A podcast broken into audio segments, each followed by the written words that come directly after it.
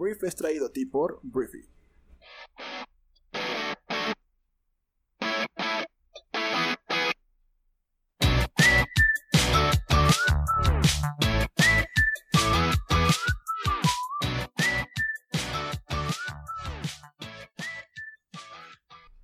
Muy buenos días, Briefers. Bienvenidos a esto que es el Brief. Me presento, yo soy Arturo Salazar, uno de los fundadores de Briefy y tu anfitrión para este programa.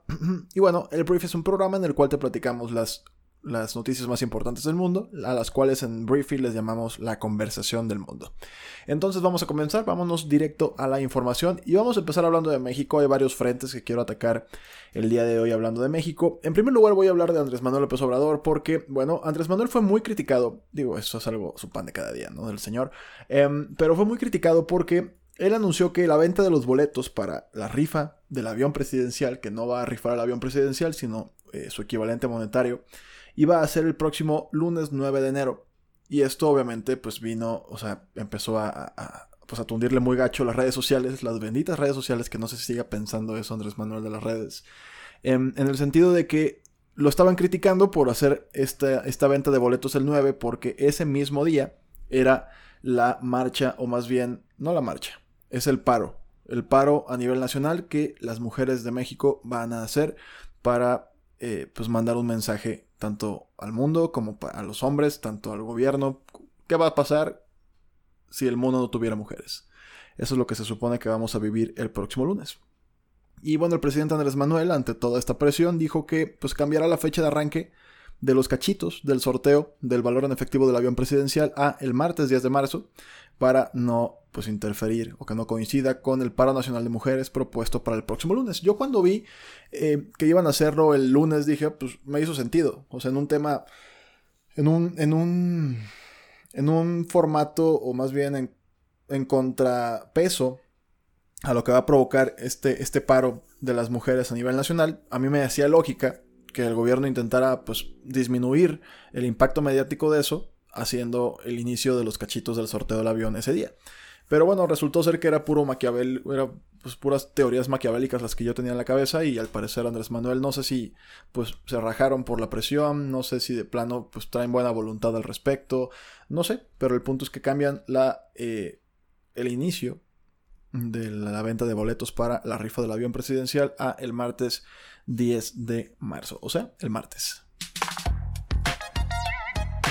El siguiente tema acerca de México que voy a platicarte es cómo eh, pues se hizo una, una adquisición de, pues distintas taquerías el día de ayer por parte del Grupo Gigante. El Grupo Gigante adquirió todos los activos, incluidos los derechos y la marca, derivados de los contratos de franquicia de las taquerías El Farolito, los cuales pasarán a Beer Factory, filial de la primera empresa que te mencioné. Entonces, Beer Factory de México es una subsidiaria indirecta del Grupo Tox y esta, a su vez, es una subsidiaria del Grupo Gigante. Conforme lo pactado en el contrato de compraventa correspondiente, a partir de esta fecha, BFM toma la operación de las taquerías El Farolito, fue lo que indicó la compañía en un comunicado enviado a la Bolsa Mexicana de Valores. El Farolito cuenta hasta el momento con 12 sucursales en la Ciudad de México y una en el Estado de México. Si no vas mucho a la Ciudad de México, probablemente nunca hayas escuchado hablar del Farolito, pero es, pues es una taquería pues bastante, em, pues bastante conocida en la Ciudad de México. Y como ya te lo dije, pues hay 13 entre todo el Valle de México, ¿no? Entonces, esa es la noticia que te voy a platicar de negocios, pero no es la única. En, temas también en México, específicamente en México, eh, resulta ser que Google y Bimbo son las marcas preferidas y que pues, más emociones despiertan entre los mexicanos según un nuevo estudio. Eh, no importa qué celular o computadora tengas, seguro usas Google y por eso es la marca preferida y con la que más conexión sienten los y las mexicanas, de acuerdo con el estudio Brand Intimacy 2020 de la agencia MBLM. El gigante de Internet eh, le siguen en la lista de eh, las siguientes marcas de preferencia para los mexicanos. Más bien, no se me entendió, pero las siguientes marcas tienen mucha preferencia por los mexicanos, que es PayPal, Apple, Microsoft, Samsung, Sony, WhatsApp, Huawei, Amazon y BBVA. Todas las marcas fueron evaluadas del 1 al 100 de acuerdo con emociones como superación, identidad, gratificación, realización y nostalgia que le hacen sentir a los consumidores, fue lo que señala el estudio. Entonces, pues así quedó la eh, encuesta. Entonces, eso es todo. Y ya que estoy hablando de WhatsApp, Creo que vale la pena conectar la siguiente noticia porque WhatsApp ya estrenó el modo oscuro para Android y iOS. Eh, hicieron un anuncio que decía Hello Darkness. Eh, ¿A qué me refiero con el modo oscuro? Em, si eres un usuario de un smartphone, muchas aplicaciones y redes sociales están sacando una, una versión que pueda, pues que tenga los colores en lugar de blancos o más claros, que son oscuros. Normalmente esta versión está diseñada para que los uses en la noche y para que no te refleje tanta luz cuando pues, no hay luz alrededor de ti, lo cual en teoría cuida tu vista, tu visión, eh, tus ojos en general. Pero hay muchas personas como yo que lo que hacemos es que tenemos todo nuestro celular ya en, modo dark, en, modos oscuros. Con esto, además de que ahorras batería, en mi opinión por eso lo hago, también me parece más atractiva muchas aplicaciones en el modo oscuro. Instagram personalmente no me gusta en modo oscuro, pero Twitter, este, y diferentes YouTube también lo tengo oscuro, bueno, X. Otras muchas aplicaciones las tengo en dark mode y me parecen bastante agradables a la vista. Entonces WhatsApp ya lleva eh, con esta modalidad, este, y pues bueno, se supone que está disponible para Android 10 y softwares anteriores, así como iOS 13 en el caso de Apple. Entonces, pues ya puedes, si, si, no lo puedes ver todavía disponible, es porque tal vez no lo has actualizado o porque tu celular no puede actualizarse ya con esta versión más nueva de los sistemas operativos. Estamos hablando ya de empresas tecnológicas y vamos a hablar de Facebook y de Twitter porque estas dos compañías están tomando medidas para que sus usuarios, que puede ser tú, eh, no, no, se, no se desinformen o no desinformen a la gente en el tema del coronavirus. Twitter dijo este miércoles que impediría cualquier intento de anunciantes de utilizar el brote del coronavirus para enviar publicidad indebida a sus usuarios. Las entidades del gobierno podrán difundir información sanitaria y promover avisos relacionados a la epidemia, dijo Twitter en una entrada de su sitio web. Más temprano, también ayer Facebook dijo que ofrecerá publicidad gratuita a la Organización Mundial de la Salud, esto en un intento por garantizar que los usuarios no sean desinformados sobre el virus. Los usuarios que busquen publicaciones en Facebook sobre el virus verán una ventana emergente que los dirigirá a sitios de la OMS o su autoridad de salud local para obtener la información más reciente. Eso fue lo que dijo Mark Zuckerberg, el director general de Facebook. Entonces, em, pues bueno, así están las cosas. Eh, si quisiéramos conectarnos ya con el tema del coronavirus, em, pues hay pues, siempre hay cosas que decir acerca del coronavirus, todos los días. Sin embargo, em, pues podríamos hablar de su impacto económico. El día de ayer el Fondo Monetario Internacional em, pues afirmó, dio pues una pequeña este, semblanza de lo que va a impactar a nivel, su perspectiva más bien de lo que va a hacer el coronavirus en contra de la economía del mundo. La propagación del virus llevará al crecimiento mundial en el año 2020 por debajo de los niveles del año pasado, fue lo que dijo la directora gerente del Fondo Monetario, se llama Cristalina Georgieva, y agregó que la entidad volverá a revisar a la baja sus pronósticos en las próximas semanas. En enero el fondo había estimado un crecimiento global de, en 2019 del 2.9% y de un 3.3% para este año 2020. En febrero el organismo dijo que el brote podría reducir reducir 0.1 puntos porcentuales eh, la expansión económica en 2020 y al parecer todavía le van a seguir recortando este número porque pues sí, el coronavirus está afectando negativamente muchas cosas, muchas cosas y muchas industrias. Eh, la industria aeroespacial, la de los aviones, está siendo masacrada literalmente por el coronavirus porque muchas compañías lo que hicieron fue suspender pues todos los viajes internos o internacionales también en diferentes países para pues evitar cualquier tipo de contagio o propagación ¿no? entonces otra empresa otra industria que está siendo afectada es la del cine ah, el día de ayer MGM Ion Universal eh, pues hablaron de que están retrasando el lanzamiento de la última presentación de Daniel Craig como James Bond que la última película que va a hacer Daniel Craig se llama No Time to Die eh, hasta noviembre del año 2020. En un comunicado los productores no mencionaron específicamente los temores de que el brote del coronavirus podría hacer que la gente no fuera al cine, pero mencionaron la evaluación exhaustiva del mercado teatral mundial, lo cual obviamente incluye este tipo de factores, ¿no? Que esto fue la clave para tomar la decisión. Originalmente la película eh, se iba a estrenar el 2 de abril en el Reino Unido y el 10 de abril en los Estados Unidos, pero ahora se estrenará en todo el mundo el 25 de noviembre. Algunos analistas creen que el brote de coronavirus podría costarle a la industria del entretenimiento 5 mil millones de dólares. Se va acercando el Día Internacional de la Mujer, se va acercando eh, el paro de, labores que van a realizar las mujeres en México el día lunes y es tiempo de hablar de, los datos que tenemos que conocer para darnos una idea de la dimensión del problema que tenemos enfrente. Eh, primero que nada, hay un estudio que te quiero compartir que habla básicamente que en México, cada día, 10 mujeres son asesinadas y 89.5% de la población femenina ha sido o ha sufrido más bien algún tipo de violencia sexual. Fue lo que expuso Gabriela Jiménez Godoy, presidenta de la Fundación Dime y Juntos lo Hacemos. Señaló, que las mujeres en el país sufren diferentes tipos de violencia y detalló que 42% de estas agresiones físicas y sexuales suceden en las casas, escuelas y oficinas. Durante la inauguración del Foro de Igualdad de Género en la ciudad, ellos, ellos son ellas, así se llama el foro, realizado en el marco del Día Internacional de la Mujer, la activista también indicó que el 70% de las lesiones o mutilaciones a mujeres son realizadas por hombres. Em, señaló que las violencias que sufren las mujeres son física, sexual, psicológica y económica. El transporte público es también donde se vive mucha violencia. Y bueno, em, Jiménez Godoy criticó que en México no exista igualdad entre los géneros y agregó que en la lucha por la defensa de los derechos de las mujeres falta un largo camino por recorrer para lo cual pues muchas personas, incluyéndome, estamos completamente de acuerdo. Y un poquito en reacción a todo esto, al parecer el gobierno de Andrés Manuel decidió hacer un informe de violencia contra las mujeres el día 8 de marzo, que este sí es el lunes. En, eh, Fresnillo, Zacatecas lo van a hacer. Entonces, este, pues López Obrador comentó que pues un informe previo se dará durante esta semana, o sea, esta semana en curso, pero el lunes se supone que ya se va a hablar pues un poquito más de lo que está haciendo el gobierno, porque también el chiste es también presumir lo que está haciendo el gobierno, tristemente, pero pues algo que no está funcionando del todo, ¿no? Este, la visibilidad de un problema, dicen muchas personas que es el primer paso. Creo que se puede aplaudir que el gobierno federal dé un informe acerca del tema y que pues nos presente estrategias para mitigar o eliminar o intentar eliminar el problema.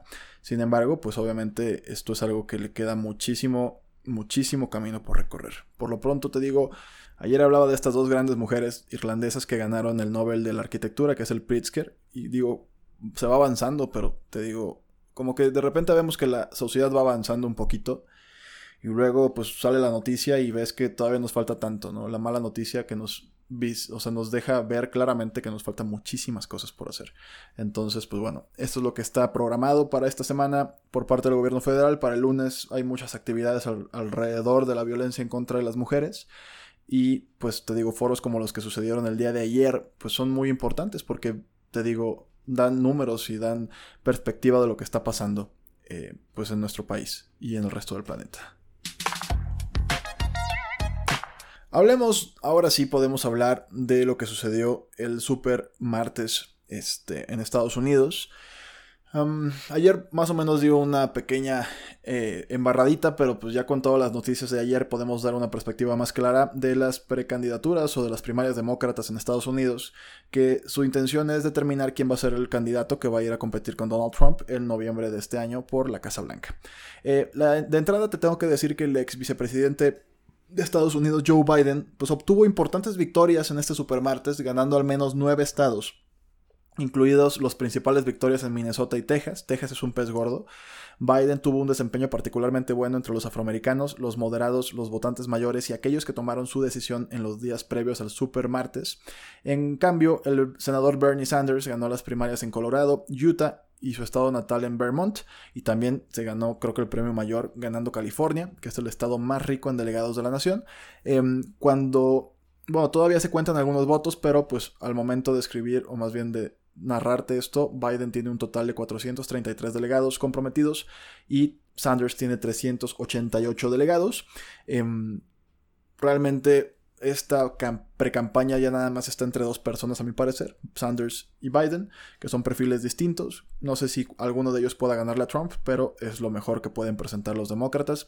En lo personal creo que lo mejor que pueden presentar los demócratas, tal vez también está Elizabeth Warren ahí, pero pues la gente no le ha respondido a la senadora y pues al parecer va a quedar fuera de la contienda y yo asumo o más bien pronostico que va a dar pues un endorsement, va a retirarse de la campaña y va a ir a, hacerle una recomendación o va a apoyar al senador Bernie Sanders, que es un poquito más cercano a su filosofía. Hablando de gente que se retira de la campaña, Michael Bloomberg, Mike Bloomberg el día de ayer eh, se retira, abandona la carrera presidencial. Él es el exalcalde de la ciudad de Nueva York, es un billonario y además es el dueño del medio de comunicación Bloomberg, porque nada más literalmente creo que ganó American Samoa, que es un territorio, creo que ni siquiera está en Estados Unidos eh, continental. Y bueno, él se gastó 500 millones de dólares para financiar su propia campaña y no pudo ganar ningún estado. Ah, sí, aquí está. El territorio de Samoa eh, sí lo ganó. Pero bueno, el tema es que se retira de la campaña y va a apoyar a Joe Biden para ser el candidato demócrata. Este. y pues veremos qué sucede a partir de aquí. Te digo, Elizabeth Warren no logró ubicarse en un lugar superior al tercero en ningún estado en el supermartes, ni, ni siquiera en su estado natal, Massachusetts. Este, entonces podemos asumir que pues, Elizabeth Warren no va pues, a, a, continuar en esta campaña. Obviamente es un mensaje pues, muy feo el hecho de que la única mujer abandona la carrera. Es, es un, y es una mujer muy preparada y es una mujer que tristemente ha tenido que escalar todas las montañas posibles en política y probablemente en muchos otros ámbitos de su vida que no conocemos, para solamente darse cuenta que al llegar a la cima de ese duro, duro trabajo de llegar ahí, superando su, la cuestión de género sobre todo, pues llegar hasta allá arriba en la cima dándose cuenta de que pues Joe Biden y Bernie Sanders tal vez llegaron un poquito más cómodamente o mucho más cómodamente por su condición de ser hombres, ¿no? Entonces, el hecho de que Elizabeth Warren saliera de esta contienda sería pues muy triste y muy lamentable. El hecho de que una mujer en esta ocasión no va a poder contender siquiera a ser la candidata demócrata a este pues la presidencia de Estados Unidos. Y veremos qué pasa a partir de aquí. Voy a darte una buena noticia en términos de salud, porque así como el coronavirus está ahorita como muy de moda, em, hay buenas noticias con el tema del ébola. El ébola es una enfermedad terrible que estaba azotando algunas, eh, algunos países en África. Y bueno, este... No hay casos de ébola en el Congo. Y pues ya no hay, o sea, se acabó el, ébola en el Congo. la, Organización Mundial de la Salud confirmó que el último paciente restante en tratamiento por ébola en la nación centroamericana fue dado de alta el día martes, el ébola mató a 2.264 personas en los últimos 19 meses e infectó a unas 1.200 más. Fue el segundo brote más mortal de la fiebre hemorrágica jamás registrado. La primera fue una epidemia en África Occidental que mató a 11.000 personas entre 2013 y 2016. Aunque el Congo pues, ha pasado dos semanas sin un nuevo caso de ébola, el brote solo se puede declarar después de que hayan pasado seis semanas. Eh, el brote se puede declarar muerto pues después de seis semanas. Entonces, esa es una gran noticia. En términos médicos, eso es algo muy bueno y ya que estamos hablando de medicina y de avances tecnológicos, médicos, biomedicina, ya no sé qué tanto es esto, voy a hablar de algo que a mí me voló la cabeza. Los científicos anunciaron el día de ayer, estoy hablando de otros científicos, que han utilizado la tecnología de edición de genes, que es el famoso, no, sé cómo pronunciar esto, porque se pronuncia, C-R-I-S-P-R, y yo siempre lo pronuncio como CRISPR, pero pues no, bueno, X. Ahorita te platico qué es esta tecnología, pero el tema es que utilizaron esta edición de genes para tratar la ceguera de un paciente. La primera vez que la herramienta se ha utilizado dentro del cuerpo de una persona fue esta, y aunque los investigadores no revelaron cuándo ocurrió la cirugía o cómo respondió el paciente, las compañías que desarrollaron el tratamiento confirmaron que un paciente se sometió a una forma de intervención del CRISPR en el KCI Institute de Oregon Health de la Universidad de Portland dentro de un mes si el tratamiento ha demostrado ser efectivo, los médicos planean probarlo en 18 personas más, incluidos niños y adultos. Esta tecnología que es, nos permite a los, eh, bueno, no, yo no soy científico, pero permite a los científicos modificar las secuencias de ADN y potencialmente realizar cambios en la funcionalidad de los genes.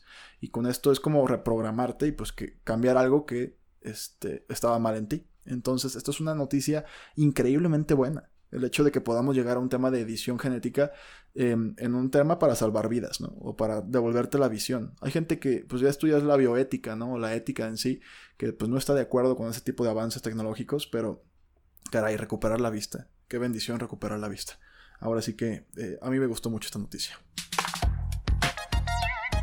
Pasando a la recomendación del día para navegar por Briefy, te tengo que recomendar así brutalmente em, una, una columna que escribió Barry Dabret. Barry Dabret se llama, que es tres maneras de rescatar una conversación que no va a ninguna parte. Es, algo increíble, o sea, bien fácilmente, a mí me sorprende mucho cómo la gente de repente te, te explica algo tan fácilmente. Él te pone tres puntos. Mantener tus preguntas abiertas para que le facilites la conversación a la otra persona.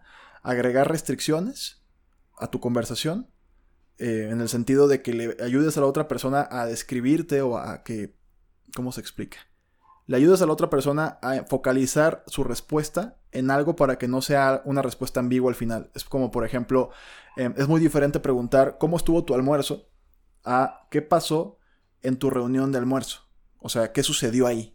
Almorzaste, pero ¿qué hiciste ahí? ¿no? Entonces, súper interesante. Y el tercer punto que pone es eh, utilizar reversiones, que las reversiones son cuando alguien te está platicando algo, tú eh, responder algo así como, ¿cómo sucedió eso? No lo vi venir, o como, ya veo, ¿y eso qué significa? O eso tiene sentido, cuéntame más. O sea, te explica básicamente cómo, em, pues, literalmente rescatar una conversación que no va a ninguna parte. Esa es mi primera recomendación.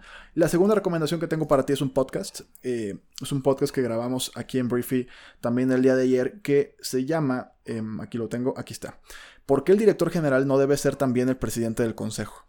Se me hizo súper interesante la manera en la que este em, autor que se llama Joseph Mandato plantea esa condición tan normal en empresas de todo el mundo, ¿no? El hecho de que el fundador, pues es director general y además es presidente del consejo.